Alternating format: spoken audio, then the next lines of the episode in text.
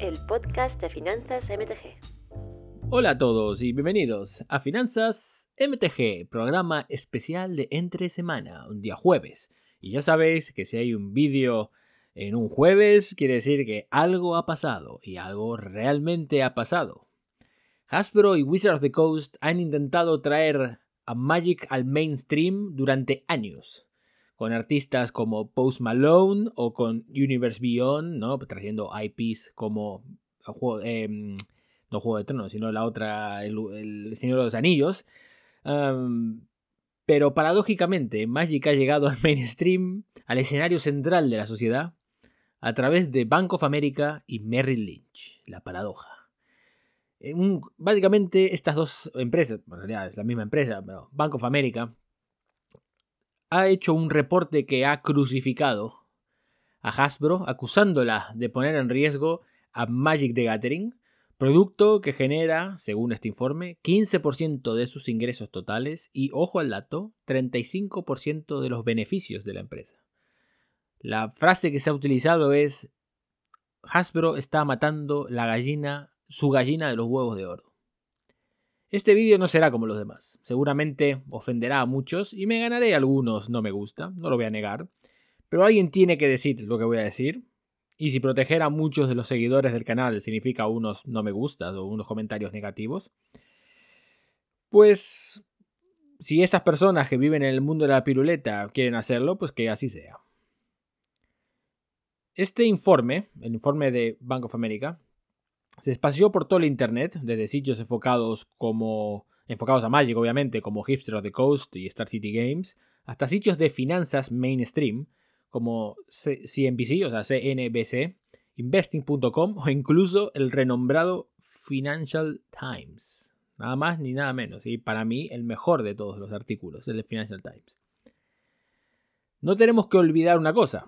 Hasbro es parte del SP 500, el índice quizás más importante de los mercados bursátiles en el mundo. Es posiblemente el más importante.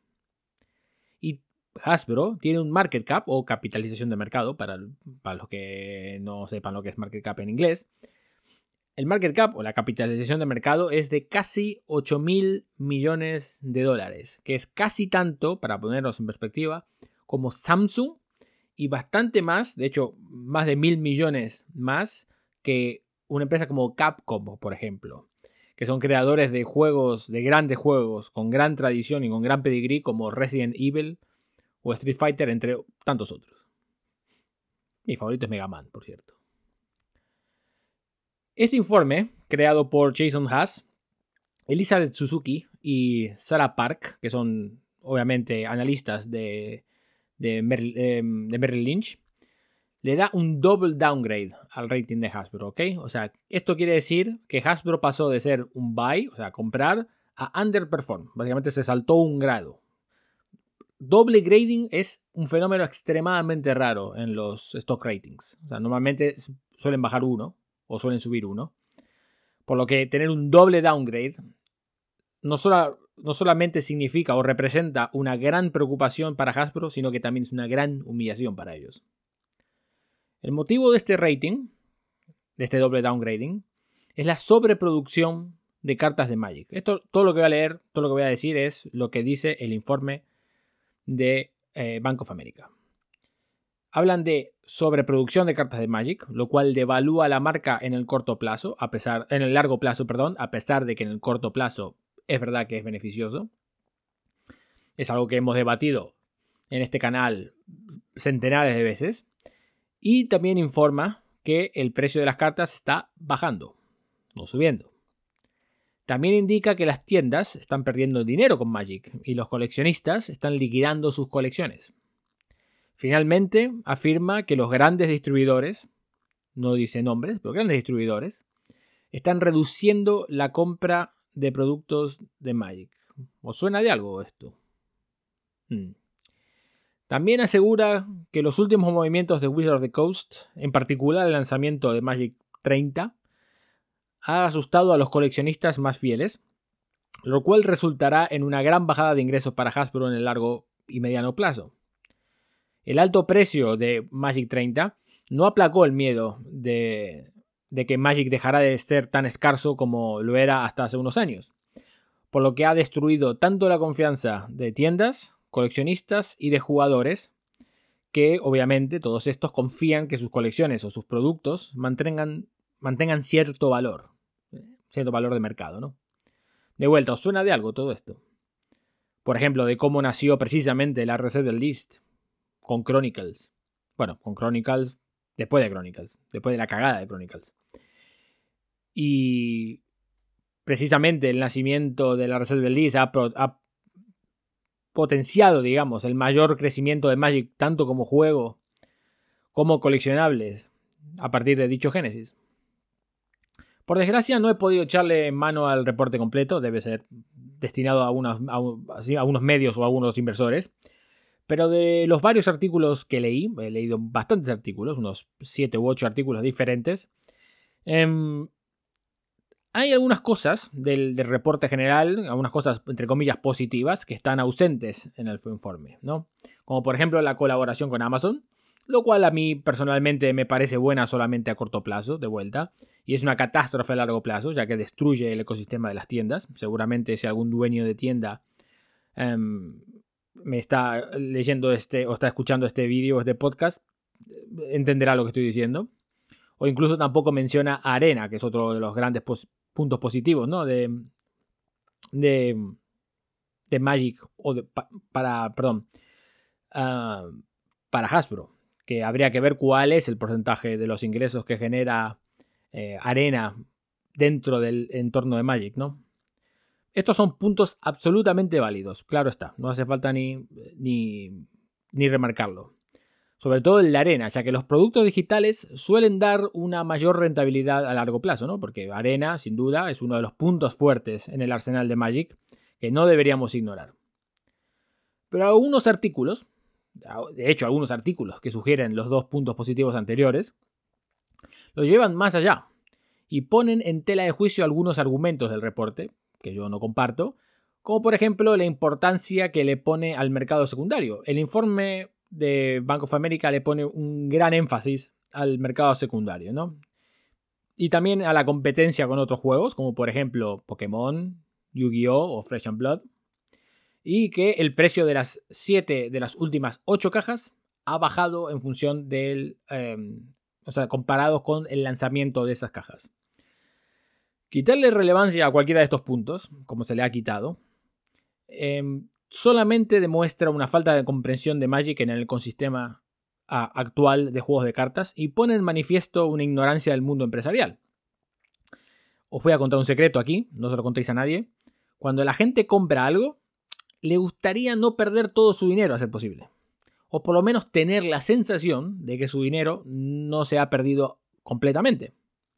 Y Magic no es una, no es una excepción a la regla, por más que los paladines de las cartas a 0 euros se nieguen a aceptarlo. El mercado secundario, tanto de singles como de, material sellado, es importantísimo para el crecimiento de Magic. Casi tanto como el ecosistema de las tiendas, que también se Em, sacan beneficio de este mercado secundario. Y del juego organizado, que requiere del mercado secundario para conseguir las cartas individuales para jugar en sus barajas.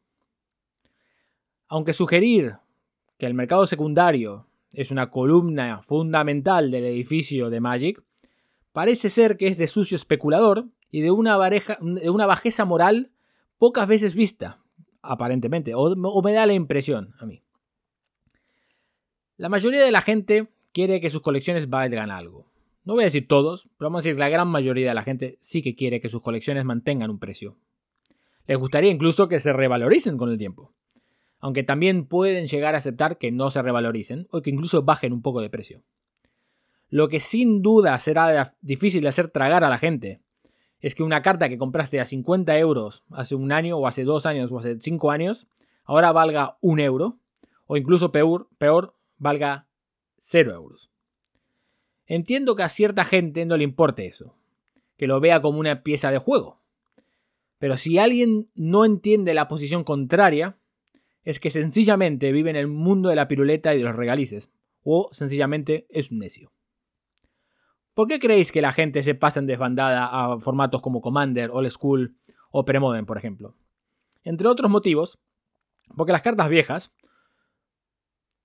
y los formatos estáticos requieren menos trabajo a la hora de actualizar tu baraja. No tienes que estar atento al nuevo combo que salió en alguno de los cuatro productos que se han lanzado este mes. Y otra razón bastante importante sería que el valor de tus cartas viejas, sobre todo si son de Reserve List, para que engañarnos, se mantiene o, o aumentan incluso en el tiempo. Hay un deje de coleccionismo en estos formatos. Y no es casualidad que muchos coleccionistas, como yo por ejemplo, prefieren jugar estos formatos en lugar de otros formatos más populares, como podrían ser Modern o Pioneer. Aunque bueno, también podremos decir que Commander es el formato más popular. Aunque evidentemente no es un formato competitivo, como podrían ser Modern o como podría ser Pioneer. Y eso me lleva a uno de los argumentos más infantiles que he leído en Twitter.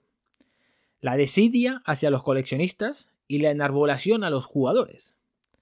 Lo más frustrante de este argumento es que se ven a los dos bandos como enemigos, en lugar de ser una simbiosis.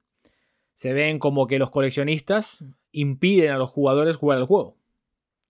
Los jugadores son gran, una gran, son gran parte, una parte extremadamente importante del ecosistema de Magic, ya que son los que más acuden a las tiendas y son pieza clave del juego competitivo, obviamente. Son los que generan ese, ese juego competitivo. Pero la realidad es que los coleccionistas son los que más dinero se dejan en Magic. Y Magic, al igual que literalmente 100% de otros negocios del planeta Tierra, necesitan del pil metal para subsistir y crecer.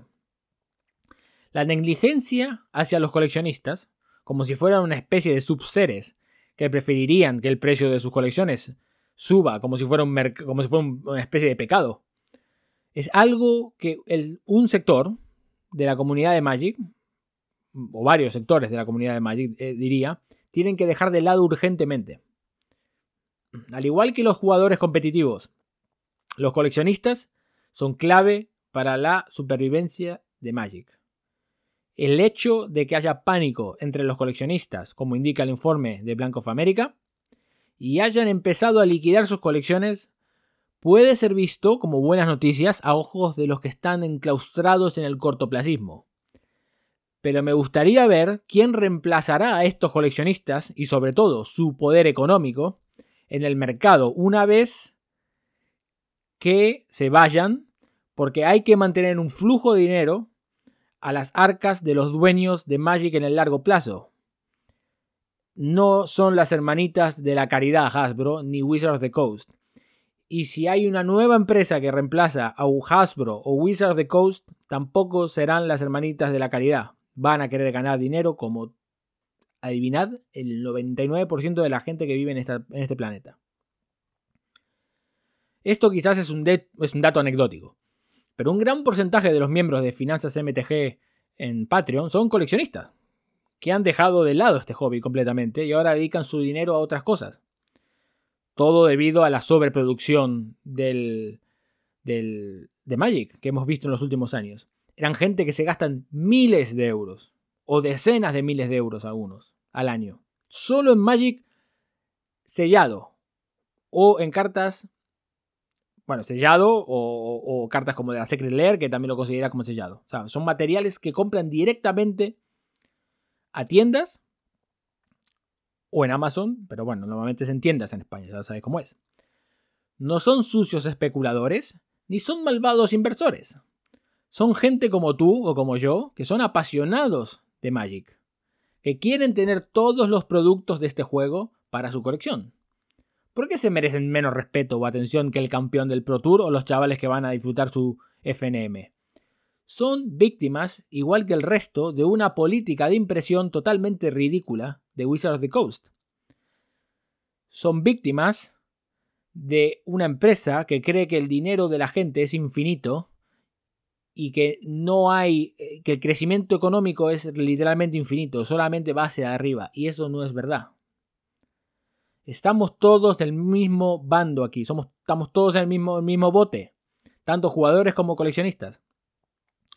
Nos hemos lentamente convertido en una comunidad que no tiene empatía, aletargados en una guerra civil absurda creada por la mismísima comunidad.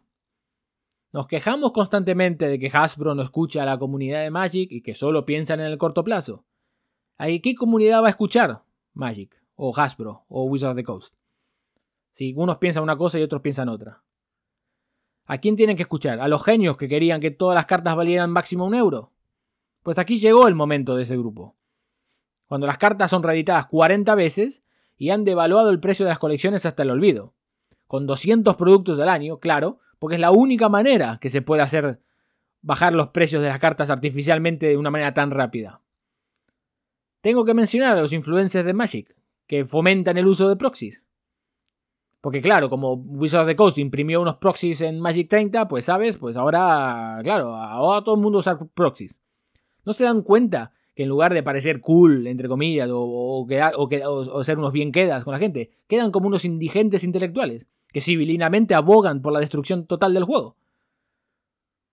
Estos que se llaman amantes de Magic, y durante años han pedido, sin saberlo, lo que tenemos ahora, porque claro, no tienen el suficiente IQ eh, financiero como para entender que muchas, muchísimas personas quieren que sus colecciones valgan algo de dinero, quieren que sentir que su inversión vale algo más, además de poder eh, jugar y ver sus cartas. Pues enhorabuena, les habéis sacado eso a la gente y, oh sorpresa, están huyendo por patas. Cría vientos y cosecharás tempestades. Los que me siguen hace mucho tiempo aquí en, Finanzas MTG, tanto sea en Twitter como en Patreon o como en YouTube, sabéis que llevo tiempo liquidando mi colección de cartas modernas de Magic, hace meses. Y en su lugar estoy comprando cartas viejas, Reserve List o no. Intento comprar mayoría de las veces Reserve List, pero a mí me gusta jugar Premodern. Y evidentemente estoy intentando comprar cartas de Premodern que no valen mucho y seguramente no se revalorizarán o valdrán cero cuando decida venderlas, pero eso me da igual. Con las cartas de Release voy a comenzar seguramente. Es algo que le he comentado a todas las personas que me han preguntado sobre ello, a todas. Algunos habrán seguido la misma, el mismo actuar que tengo que yo, o algunos no. Porque quizás no sé, esas personas juegan formatos como Pioneer y Modern, yo no juego, o quizás tengan nostalgia hacia esas cartas. Porque yo tengo nostalgia hacia las cartas antiguas, porque yo empecé jugando con esas cartas. Y como no tenía tanto dinero cuando era joven, pues no me pude dar el, gusto de jugar algunas de esas cartas que ahora estoy jugando en Premodern, por ejemplo. Pero me imagino que si una persona es más joven y empezó con cartas, no sé, con Mirrodin, por ejemplo, y son las cartas nuevas las que fueron un impedimento para él o para ella jugar a esas cartas o con esas cartas, pues quizás tienen otro tipo de nostalgia y hay que respetarla. Es lo mismo. Eh, eh, son diferentes visiones, son diferentes caras de una misma moneda. Si no han vendido esas cartas y ahora mismo se ven empaquetados con este accionar de Wizard of the Coast, espero que no se hayan arrepentido de la decisión, tanto sea una o tanto sea la otra. Yo, personalmente, desde luego, bendigo el día que tomé la decisión de vender todas mis cartas de Modern y de Pioneer y todas las cartas que son de borde nuevo hacia adelante para comprar cartas de borde viejo. Lo bendigo. Nunca he tenido un momento de lucidez alrededor de Magic tan grande como ese. Mientras tanto, Hasbro está cada día más cerca de ser eh, carne de cañón para otras empresas de entretenimiento con ganas de echarle el diente a, IPs como Transformers, Mi Pequeño Pony o incluso Magic the Gathering, que reitero, 35% del, eh, de los beneficios de una empresa que tiene market cap de 8 mil millones de, de, dólares. Y si eso pasa, si a una empresa de entretenimiento logra echarle el diente a, Hasbro y hacer una adquisición agresiva, y Magic cae en manos de, no sé, por ejemplo, Disney o el que sea, todos los que piensan que, va, no se puede estar peor que ahora, Magic no puede estar peor que ahora, bueno, igual se dan con un canto en los dientes. Espero que os haya gustado el vídeo. Hay una nueva opción en el canal, eh, evidentemente como está monetizado ahora, afortunadamente, luego de tropecientos años. Em, hay una opción de que te puedas hacer miembro del canal. abajo tienes la opción si lo quieres hacer. Si quieres dejar un super gracias o super jurras o super como se llamen, también puedes hacer la opción abajo. Se agradece cualquier donación que ayude a hacer sea el canal. Y si no puedes hacerlo a través de dinero porque no tienes o porque no quieres, te invito a que te suscribas al canal, le dejes un like al vídeo y dejes un comentario para ayudar con el algoritmo de YouTube. Y mientras tanto, a seguir expectantes a lo que haga esta empresa eh, de degenerados. Y espero que todos esos que estaban ahí bofando de Twitter y que no sé qué, que no sé cuánto, pues ahora a ver cuántos dan la cara y dicen que esto es lo que querían y que ahora que estamos aquí y nos han metido a todos en el berenjenal este, pues a ver qué es lo que ocurre en el futuro. Nos vemos en el próximo vídeo de Finanzas MTG. Hasta la próxima.